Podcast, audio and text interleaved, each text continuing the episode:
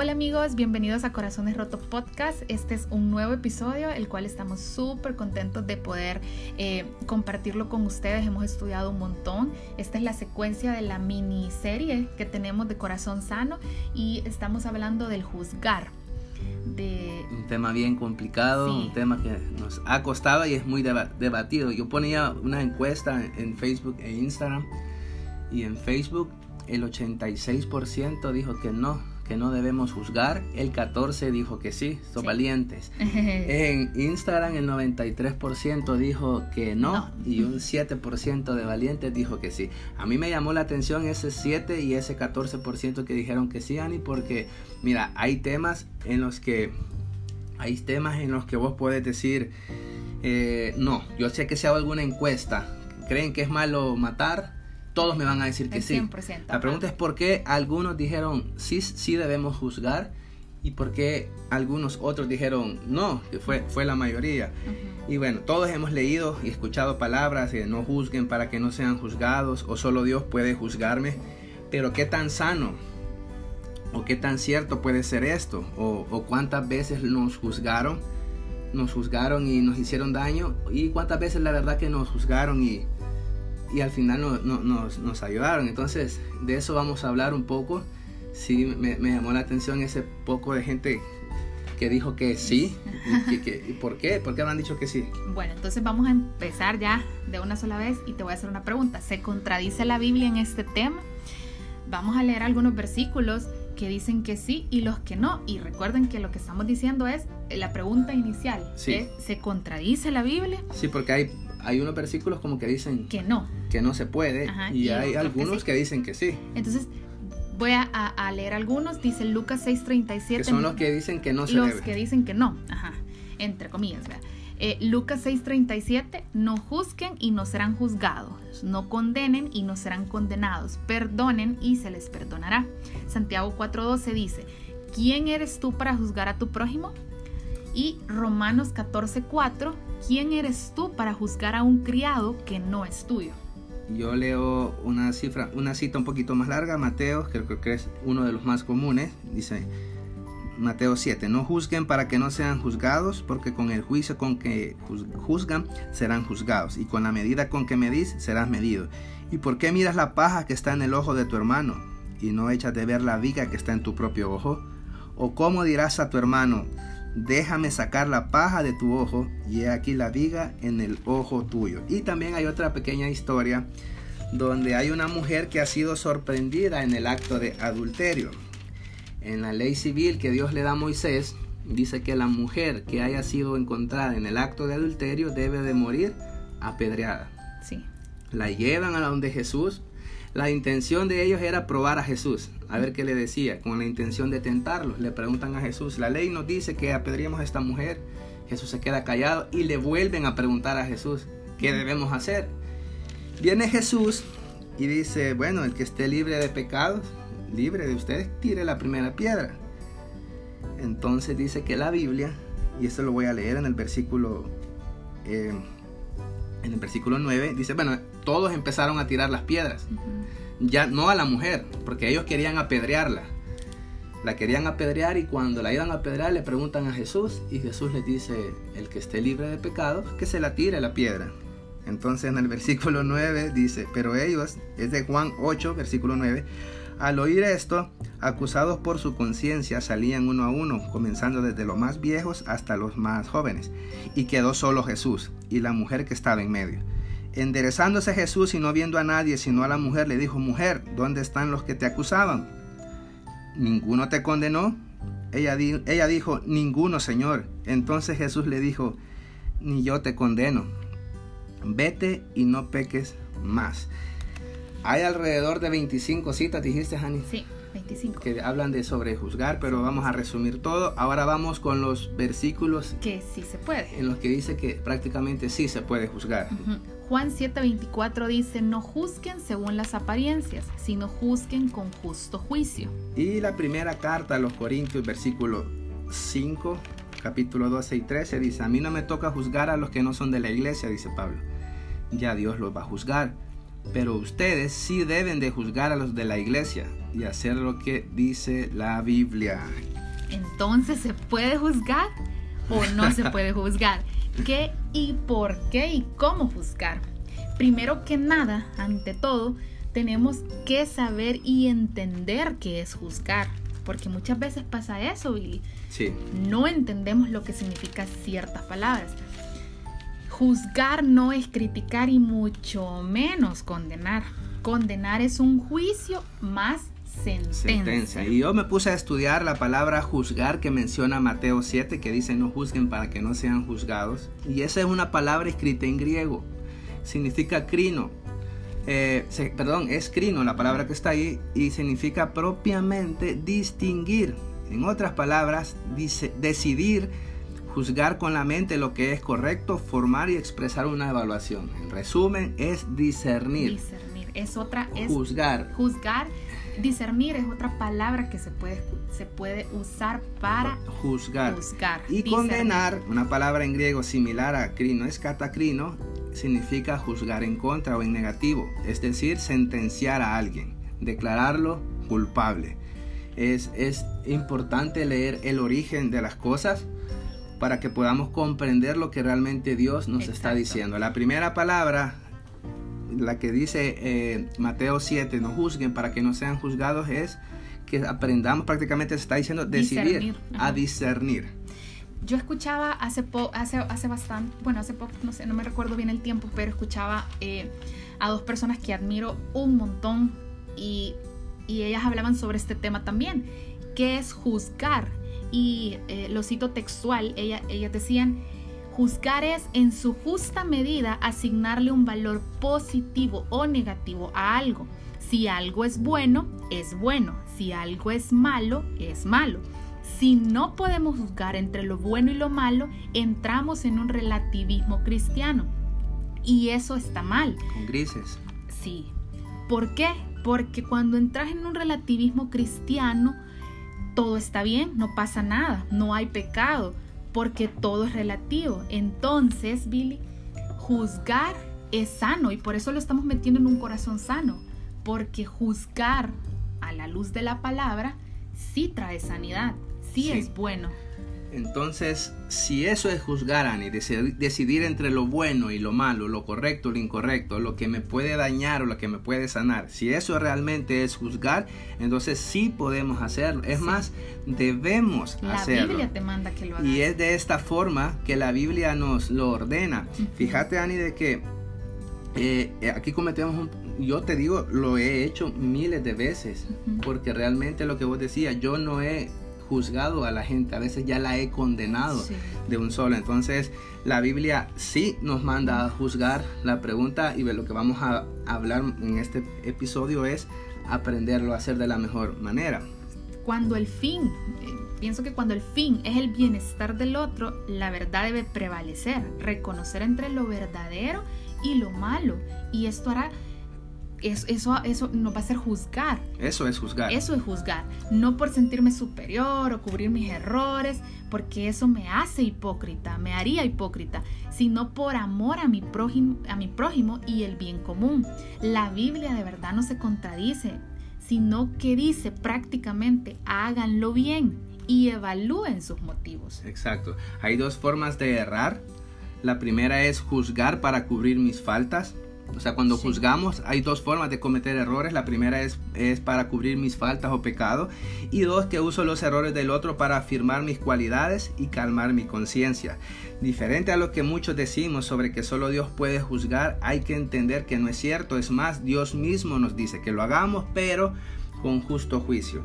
Juzgar no es condenar, juzgar no es murmurar, juzgar no es emitir, eh, juzgar, perdón, es emitir un juicio, es discernir entre lo correcto e incorrecto sin condenar a las personas. Yo me quiero eh, regresar a la historia de la mujer adúltera que iban a apedrear. Quiero que veas la respuesta de Jesús. Sí.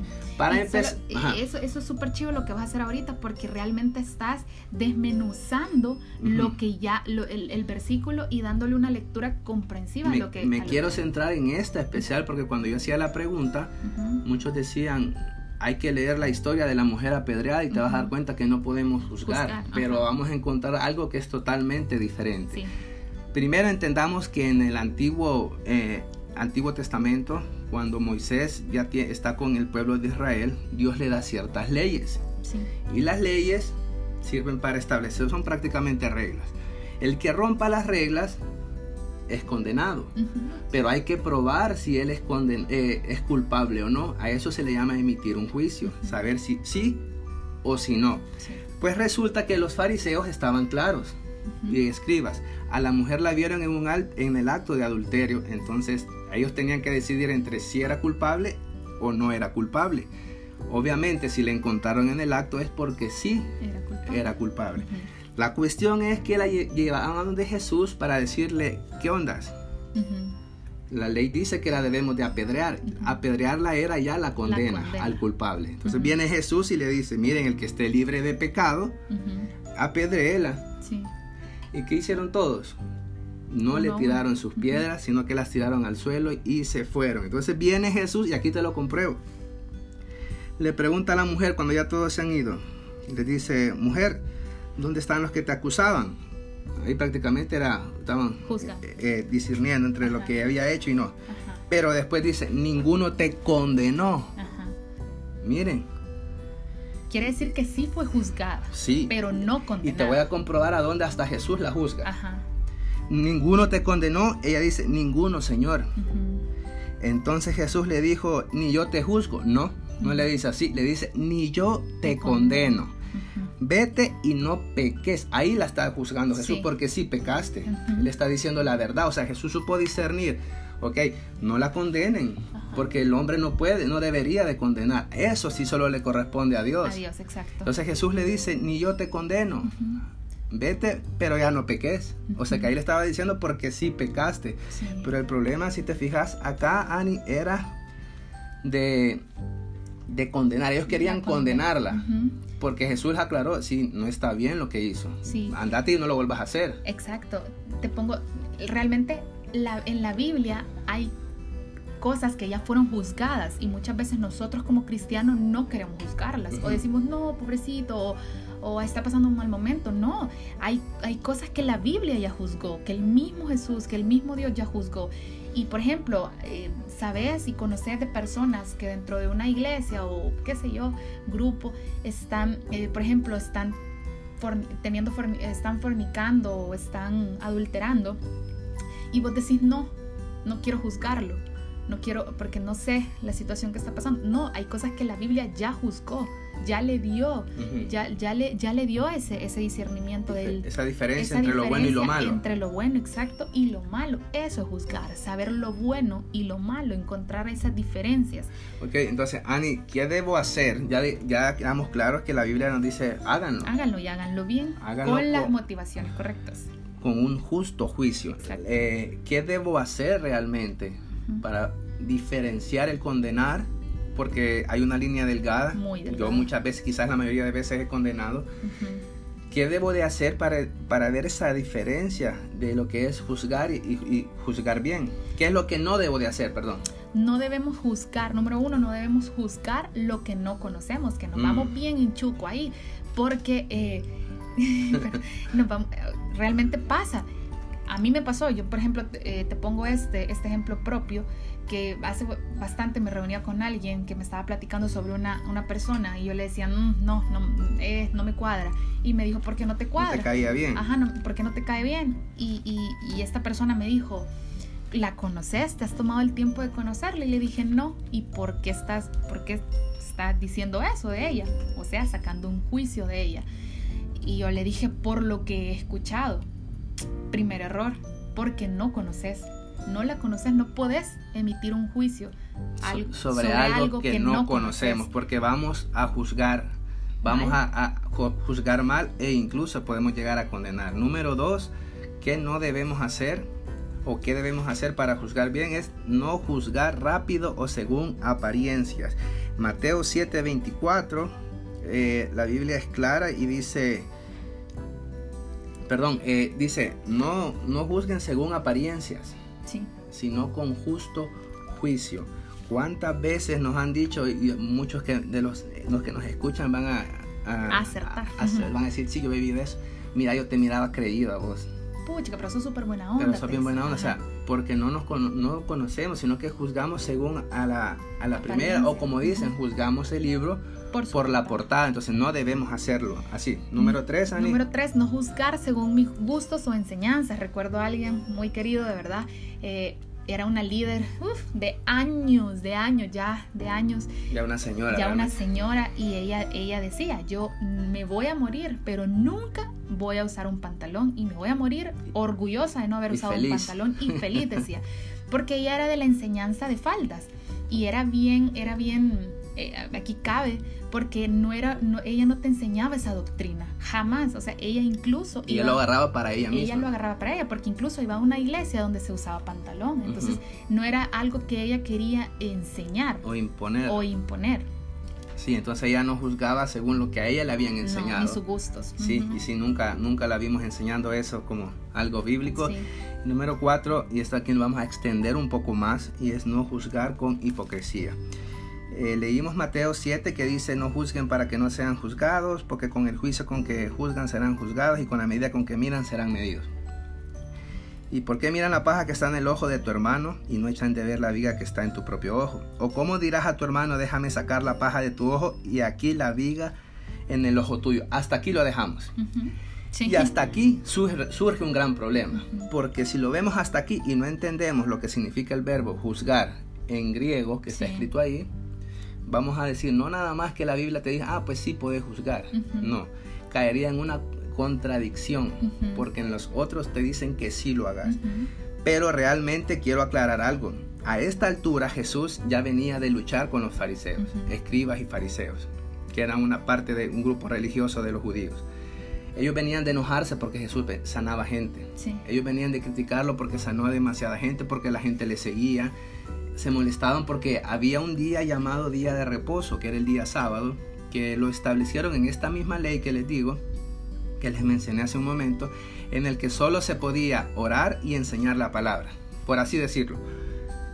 Y no se podía hacer nada más. Y es más, ni sabías que, si no me equivoco, no podías, no te podían encontrar como un kilómetro lejos de tu casa, porque significa que has caminado de más. O sea, era súper descanso, o sea, día de reposo literal. Mi día favorito, gracias. Y Jesús sanaba y ellos se molestaban. Entonces Jesús ya venían con, esa, con ese golpe de que Jesús le molestaba, que, tiene de malo hacer el bien el día de reposo. Todavía les dice en una ocasión, cuando a ustedes se les va un animal en un hoyo, ¿acaso no lo sacan? Les dice. ¿Qué tiene de malo que yo haga el bien el día de reposo? Pero a Jesús les molestaba, hay algo que le molestaba a ellos, que moralmente ellos eran excelentes y Jesús les critica y a ustedes les gustan las adoraciones, les gustan que les digan maestros, rabinos, les gustan las primeras sillas en las, en las sinagogas, que eran las iglesias donde ellos se reunían. Pero por dentro estaban podridos. Y vean, si leemos hasta, o como dirás a tu hermano, saca la, déjame sacar la paja de tu ojo y aquí la viga en el ojo tuyo. Si leemos hasta ahí, estamos, que la Biblia se contradice. Pero sigue, sigamos, y le dice, hipócrita Saca primero la viga de tu propio ojo y entonces verás bien para sacar la paja del ojo de tu hermano. No debemos, aquí a Jesús lo que le incomodaba era la hipocresía. Era la hipocresía.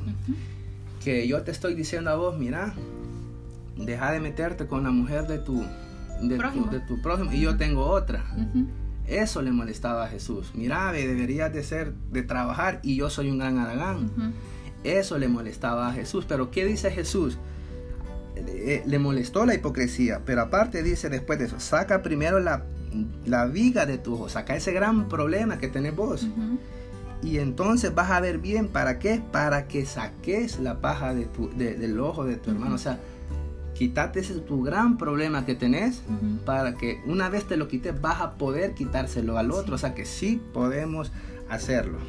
Gálatas 6.1, quiero, quiero también eh, leerte Gálatas 6.1 y Galatas 6.1 dice, Amados hermanos, si algún cristiano cae en pecado, ustedes que son espirituales, tierna y humildemente deben ayudarle a volver al buen camino, recordando que quizás la próxima vez será uno de ustedes el que cometa alguna falta. Mm. Nosotros tendemos a, a, maxificar el error o pecado del otro. esta, en este, podemos decir, la viga o, o la paja del otro, eh, que, que, en algunos, bueno, nos escuchan de Argentina y paja es mala palabra ya, no sabemos cómo es. como basura. Sí, como la basura. Y bueno, tendemos a, a, maxificar el error o pecado del otro y a minimizar el, el, nuestro. Y esa no es una medida justa. Tendemos a que cuando te preguntan cómo, qué pasó acá, vos tendés a, a poner y a victimizarte y a poner al otro al mal. Entonces, esa no es una justa medida. Tenemos que ir a la, a la palabra, a la luz de la palabra y decirle, Señor, examíname, examina mi pecado y así poder ayudar a mi hermano con su paja, así como dice, así como dice, perdón, como dice Gálatas 6.1, no cayendo en, en, en, en teniendo el cuidado de que en algún momento tú vas a, a, caer en eso que estás. Exacto. Entonces, esto nos ayuda a que lo hagamos de la mejor manera. Sí. Y bueno, el no juzguen de Jesús tampoco, eh, el juzguen de Jesús, perdón, no significa que hacelo y que hacerlo a lo loco, anda viendo los errores de la gente, no, no se dedica de eso, no se, no se trata que te dediques a eso, sino que el juzguen de Jesús es hacerlo por el bien, es decir, para cuidarse, ayúdense, ámense, velen el uno por el otro y esto solo se puede hacer con un corazón sano, por eso esto lo aplicamos en esta miniserie de corazón sano, el juzgar tiene mucho que, bien, que ver porque tiene que ver con ayudar a la gente, eh, no buscando mi superioridad, sino buscando el bien de mi hermano. Un corazón, puedo, decir algo ahí ahorita la de verdad que cómo puedes decir cómo puedo encontrar sanidad en medio de juzgar. Eh, si nos quitamos el chip, que no, eh, la palabra no es juzgar, sin, bueno, sí juzgar, pero es, también se utiliza para discernir. Y, la y hay sanidad en medio de juzgar. Cuando sé discernir, puedo arrepentirme o confrontar y llamar al arrepentimiento y entonces sanar.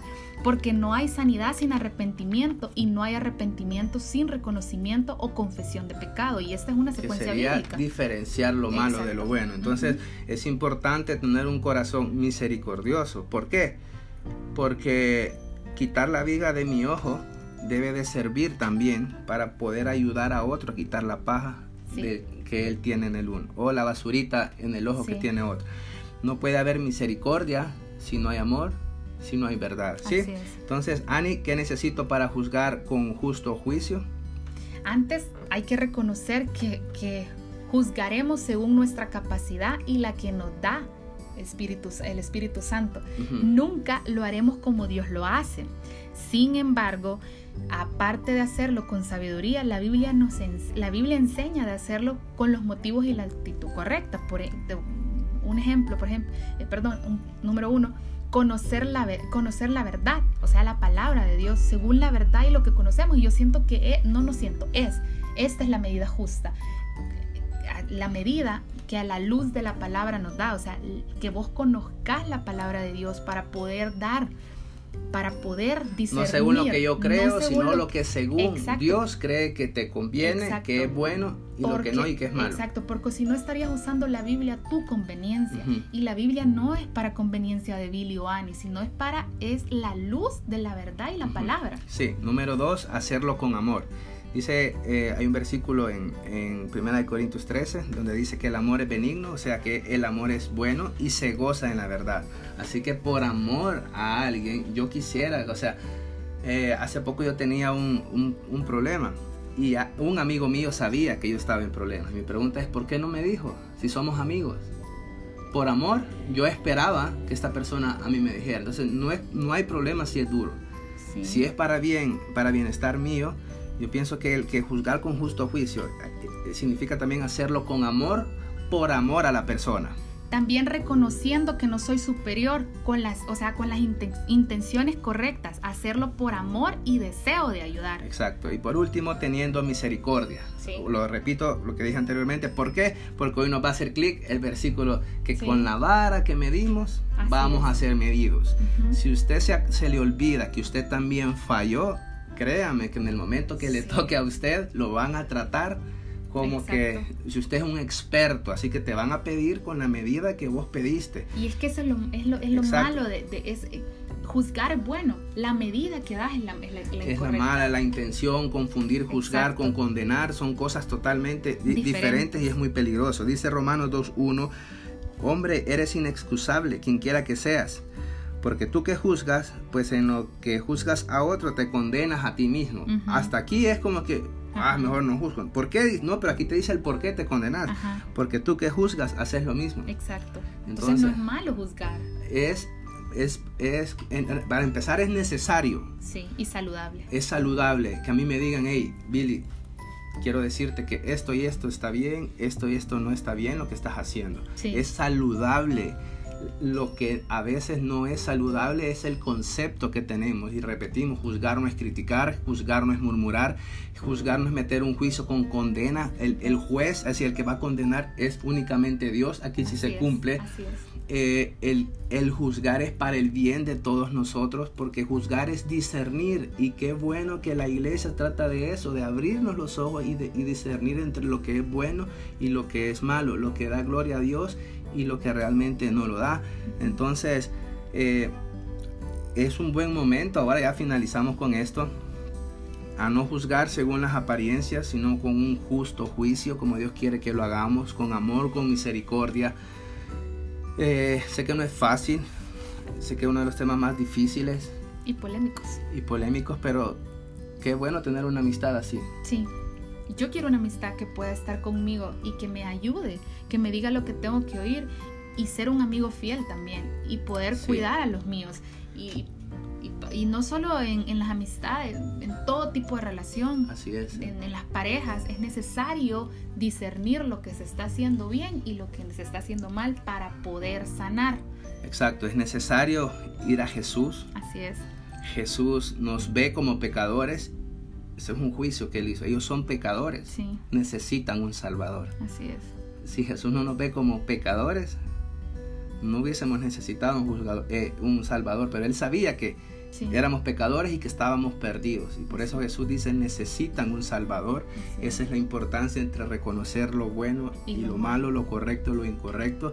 Y qué mejor forma de hacerlo que podamos ayudar a las personas como Jesús nos lo ha hecho a nosotros. Volvamos a Cristo, volvamos nuestro rostro a Cristo, volvamos a su palabra, volvamos a, a su verdad, que es la verdad absoluta. Eh, No es relativa, es Así es. absoluta.